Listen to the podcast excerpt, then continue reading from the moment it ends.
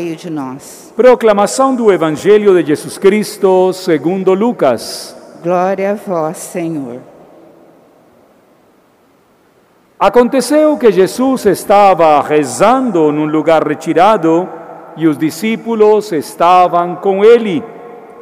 Então Jesus perguntou-lhes: Quem diz o povo que eu sou? Eles responderam: Uns dizem que tu és João Batista, outros dizem que és Elias, mas outros acham que és um dos profetas que ressuscitou. Mas Jesus perguntou: E vós, quem dizeis que eu sou? Pedro respondeu: Tu és o Cristo de Deus mas proibiu-lhes severamente que contassem isso a alguém. E acrescentou: O filho do homem deve sofrer muito, ser rejeitado pelos anciãos, pelos sumos sacerdotes e doutores da lei, deve ser morto e ressuscitar ao terceiro dia. Palavra da salvação. Glória a vós, Senhor.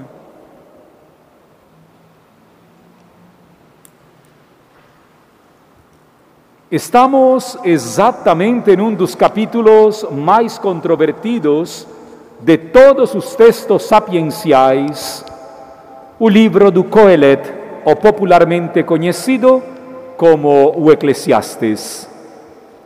O tema do tempo. Ontem foi o tema da vaidade e hoje a vaidade fica entrelaçada com o tempo. Para muitos de nós, o tempo é um problema, para outros, é uma solução. Para alguns, o tempo é produto, é dinheiro, e para outros, o tempo é perca de tempo constante. O autor hoje vai colocar o princípio e o final de todas as coisas no tempo. E vai dizer uma coisa que muitos católicos não gostam de ouvir: nesta vida tudo acaba. Tudo. Nada permanece, só o tempo de Deus. Tem o seu tempo para começar um relacionamento e tem o seu tempo para acabá-lo. Tem um tempo para falar e um tempo para se calar. Tem um tempo para nascer e um tempo para morrer. Um dos maiores problemas que a teologia católica enfrenta hoje com o seu povo é que os católicos e as católicas não querem entender isso e pensam que somos eternos. A morte é uma realidade desde o início da nossa vida. Terminam todas as coisas e não adianta dizer que há algo novo embaixo do sol, porque nada é novo. Jesus, na cruz, chega a consumar toda a experiência do tempo. A cruz de Jesus mostra solidão, abandono e traição. E é isso que os discípulos não querem entender neste relato de Lucas.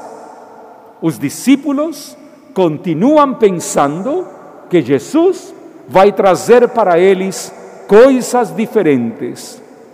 A única experiência diferente é que a vida eterna está em Jesus.